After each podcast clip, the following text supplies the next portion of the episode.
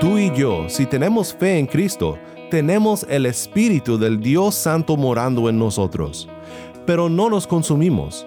Creo que debemos decir con Moisés, nos acercaremos ahora para ver esta maravilla, porque nosotros, pobres pecadores, no somos consumidos por nuestro Santo Dios, y esto solamente es por su gracia en Cristo Jesús.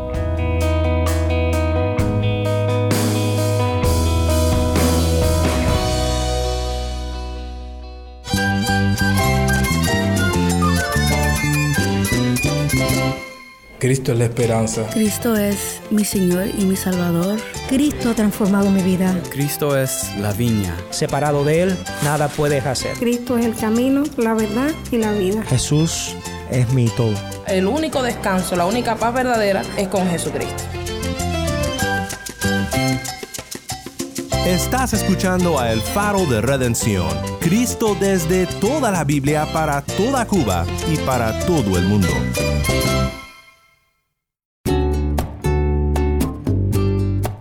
Mi nombre es Daniel Warren, gracias por acompañarme aquí en El Faro. Hoy seguimos en nuestra serie de dos semanas titulada El Dios que adoramos. Hoy estaremos en un pasaje muy conocido del Antiguo Testamento para ver un atributo más de nuestro Dios, y este atributo es su santidad. Nuestro compromiso de siempre proclamar a Cristo desde toda la Biblia implica proclamar también el resultado que tiene la redención en nuestras vidas. Este resultado es hacer de nosotros personas que siguen a Dios en pos de la santidad. Hoy también nos acompaña nuestro amigo Uciel Abreu para compartir su testimonio con nosotros y estaba tomando de su tiempo para predicar la palabra. Llegó allí a la casa donde nosotros estábamos, a donde yo me dedicaba también a consumir y a escuchar música y simplemente me dijo que todo lo que tenía yo tenía solución en la persona de Cristo. Yo no había oído nunca hablar de, del Señor Jesucristo. Y comenzamos a tener una conversación, me invitó después a su iglesia y agradezco mucho. Quédate conmigo para oír más de Uciel y si tienes una Biblia, busca el libro de Éxodo capítulo 3 para ver juntos a nuestro Santo Dios y al Santo de Dios, su Hijo Jesús.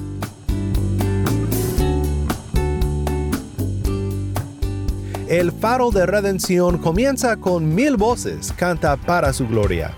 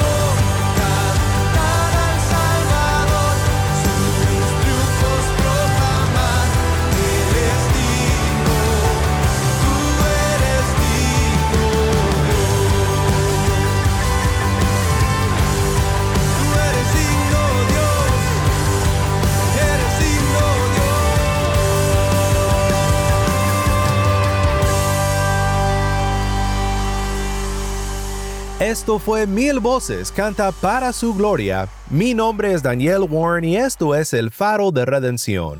Cristo desde toda la Biblia, para toda Cuba y para todo el mundo.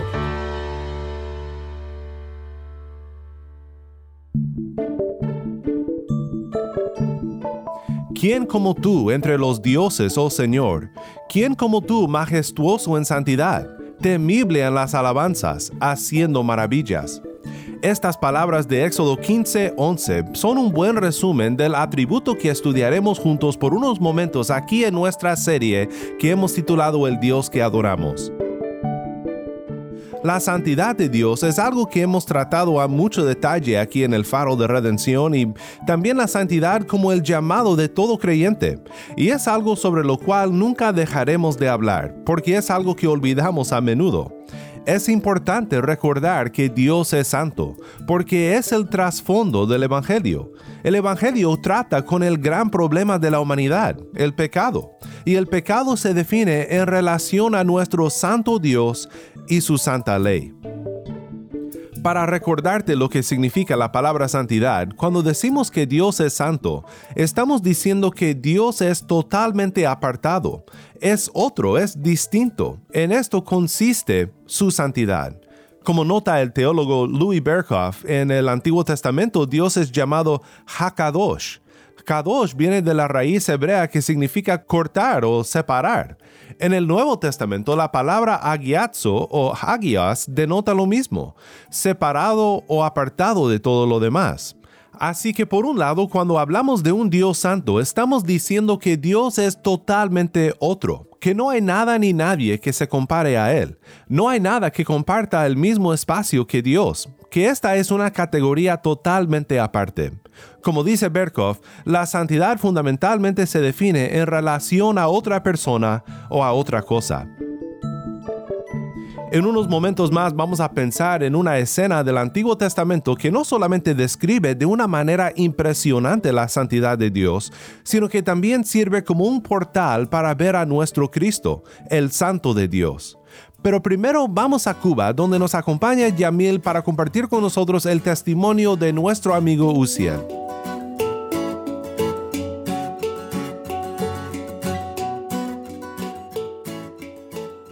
Buenas tardes Daniel, eh, estamos de nuevo desde Cuba eh, para el faro de redención, donde la luz de Cristo brilla para toda Cuba desde toda la Biblia. Esta tarde estamos con un hermano que quiere compartir con nosotros su testimonio. ¿Cuál es tu nombre hermano? Mi nombre es Jusiel, eh, tengo 40 años de edad y tengo mucho que agradecer a Cristo.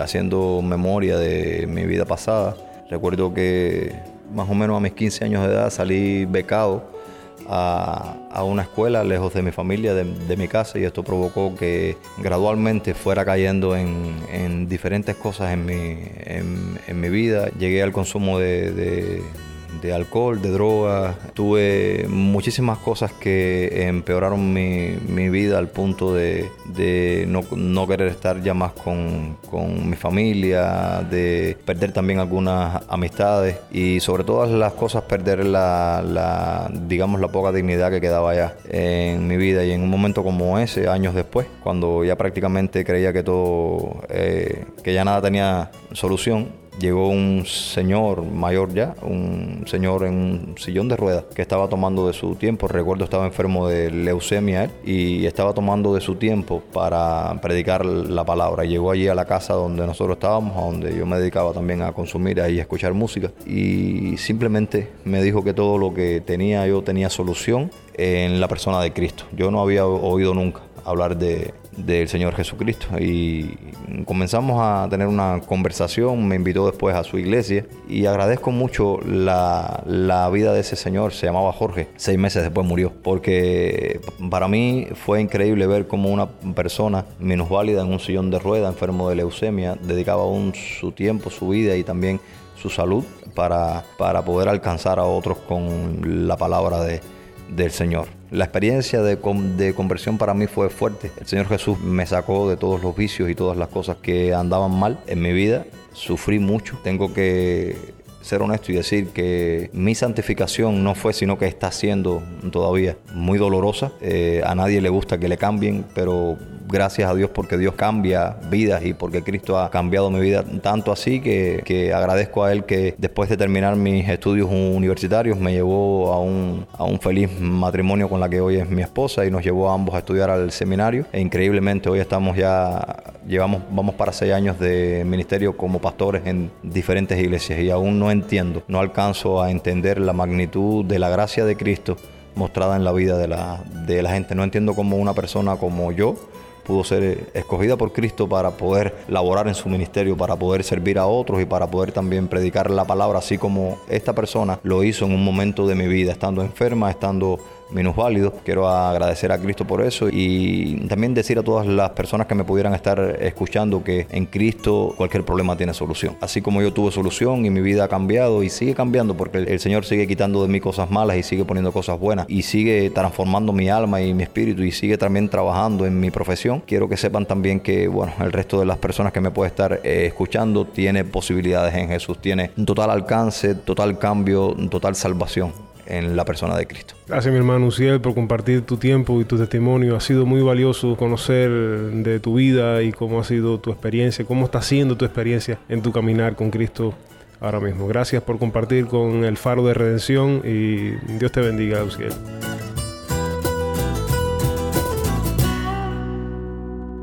Muchas gracias, Uciel, por compartir con nosotros las luchas de tu vida pasada antes de conocer a Cristo, y también por ser honesto respecto al proceso de la santificación, que aunque muchos no lo crean, es largo y difícil, para pastores también, tal como lo es para todos. Déjame decirte también que si aún tú estás en busca de la verdad, si aún buscas algo que te ofrezca cambio y propósito y posibilidad, como dice Uciel, no busques más. Solo Cristo puede cambiar tu vida. Si tú todavía no conoces a Cristo, si todavía no te has arrepentido de tus pecados y puesto tu fe en Él, pues la santidad de Dios debe de ser algo que inspira mucho temor, porque al pararte delante del Dios Santo en el juicio final, lo harás solo. Pero el creyente se presentará delante de Dios como un pecador cubierto por la sangre de Cristo. Tiene una nueva identidad por fe en Él. Sinaí todavía amenaza al pecador, pero toda la oscuridad y las tinieblas del monte Sinaí huyen de aquel que se encuentra en Cristo Jesús. Para pensar un poco juntos sobre la santidad de Dios, quiero que escuchemos un texto probablemente muy familiar para los que han sido creyentes por un tiempo ya, y es aquel texto donde Moisés escuchó la voz de Dios hablarle desde un lugar muy inusual y muy inesperado. Escuchemos juntos ahora Éxodo 3, versículos 1 al 6. Moisés apacentaba el rebaño de Jetro su suegro, sacerdote de Madián.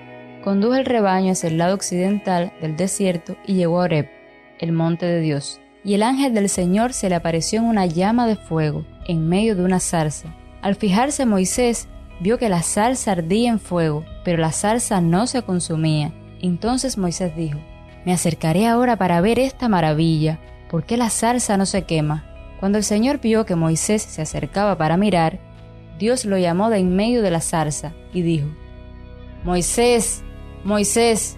Y él respondió, Aquí estoy. Entonces Dios le dijo, No te acerques aquí, quítate las sandalias de los pies, porque el lugar donde estás parado es tierra santa. Y añadió, Yo soy el Dios de tu padre, el Dios de Abraham, el Dios de Isaac y el Dios de Jacob. Entonces Moisés se cubrió el rostro porque tenía temor de mirar a Dios. Gracias, Tai. Nuevamente esto fue Éxodo 3, 1 al 6. Quiero que pensemos juntos en lo que podemos aprender de este encuentro con Dios que tuvo Moisés en el monte Horeb, el monte de Dios. Moisés había huido de Egipto después de matar a un egipcio por golpear a un hebreo. Habiendo crecido en la casa de Faraón, esto se convirtió en un cambio tremendo de escenario para Moisés, desde el palacio del faraón al desierto pastoreando las ovejas de su futuro suegro. Moisés había visto zarzas, por supuesto. No sería ninguna exageración imaginar que había visto todas las zarzas de Oreb, y que esta zarza la había visto en muchas ocasiones anteriormente, pero algo diferente sucedía aquí algo que le llamó la atención. Esta zarza ardía en fuego, pero la zarza no se consumía.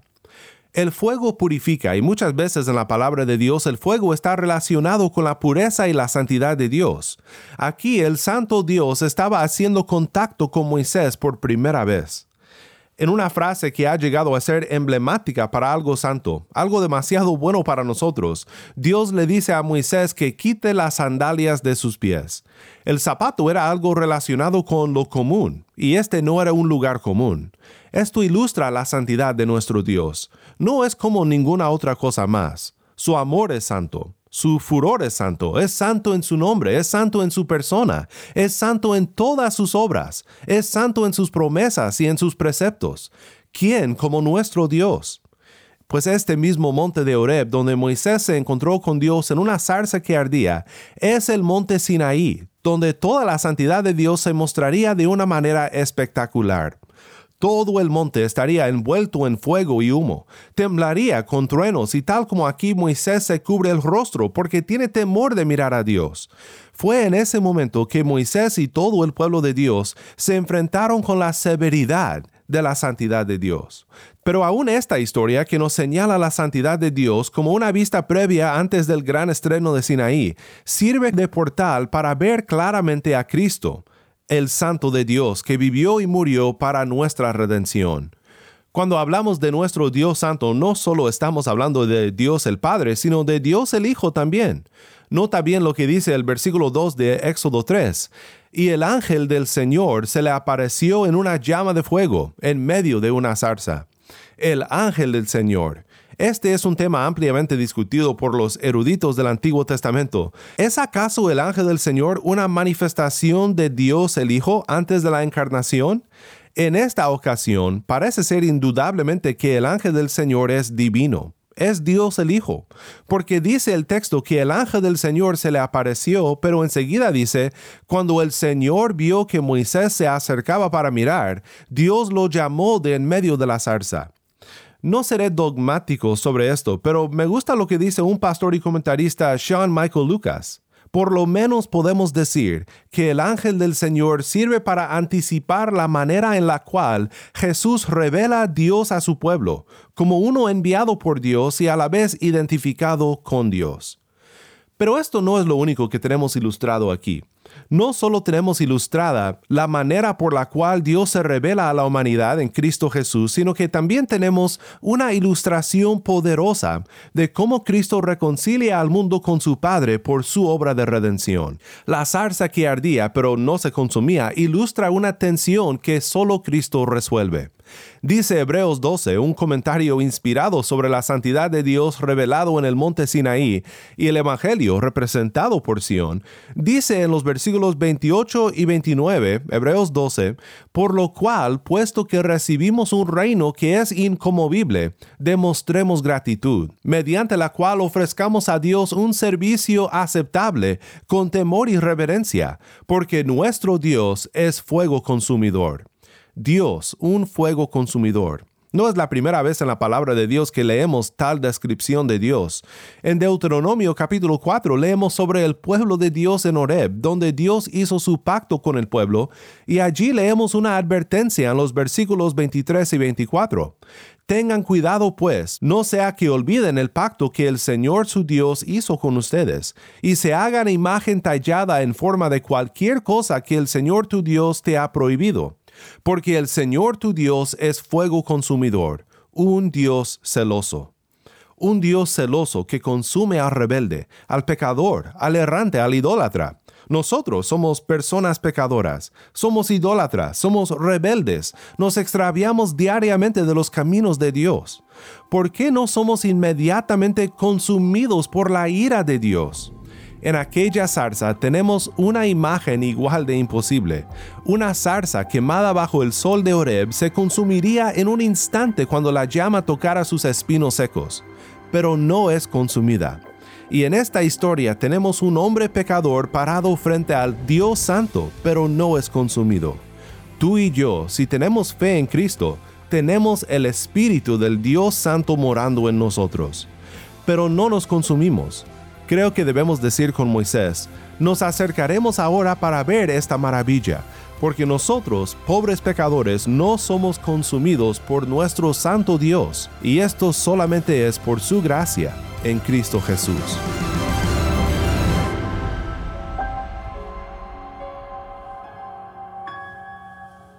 En el monte Calvario se vio una cruz, emblema de afrenta y dolor. Y yo amo esa cruz, do murió mi Jesús por salvar al más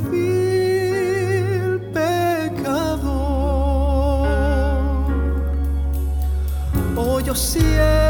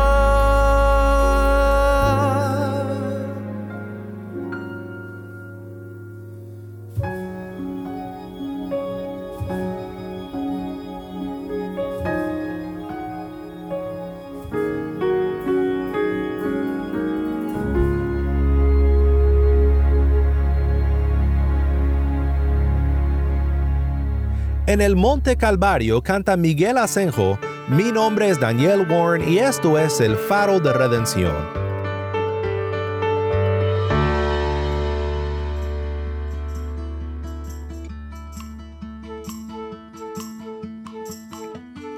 Qué grandioso es ver cómo en toda la Biblia, aun en las historias donde más nos enfrentamos con la santidad de Dios, encontramos la salvación de Dios, que nos salva aunque somos pecadores, por la obra de Cristo Jesús.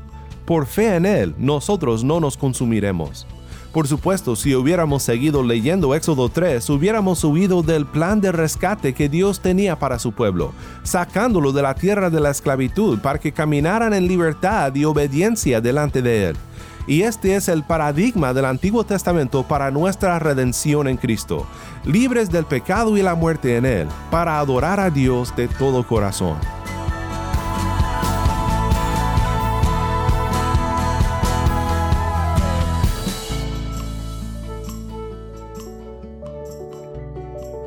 Oremos juntos para terminar. Padre Celestial, gracias por tu palabra. Gracias por ayudarnos a ver a Cristo, el Santo de Dios que vivió la vida que nosotros no podíamos vivir y que murió la muerte que merecíamos, para que en Él su santidad sea nuestra y su sacrificio sea lo único que necesitamos para no ser consumidos por nuestro Dios, el fuego consumidor, el Dios Santo de los cielos y la tierra.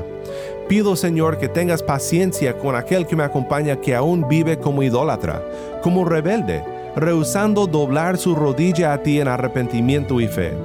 Ten piedad y abre sus ojos para ver esta maravilla de la gracia. En el nombre de Cristo nuestro Salvador oramos. Amén.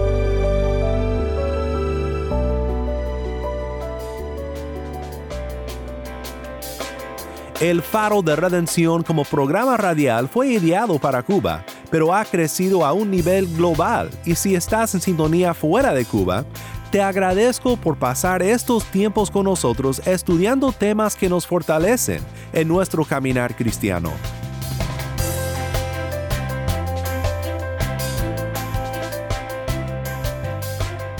¿Tienes una historia que contarnos sobre cómo el faro de redención está impactando tu vida?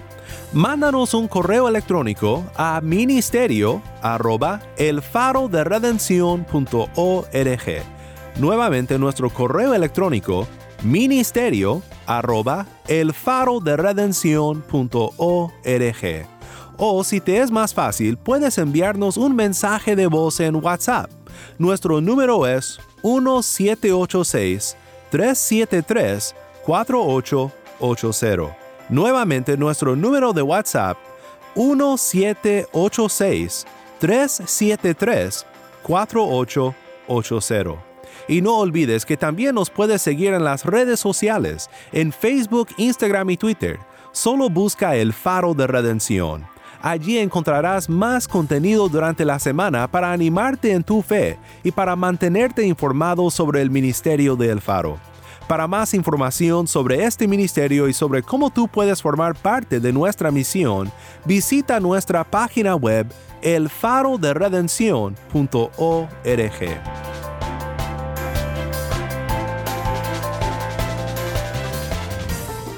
Mi nombre es Daniel Warren. Te invito a que me acompañes mañana en esta serie El Dios que adoramos. La luz de Cristo desde toda la Biblia para toda Cuba y para todo el mundo, aquí en el Faro de Redención.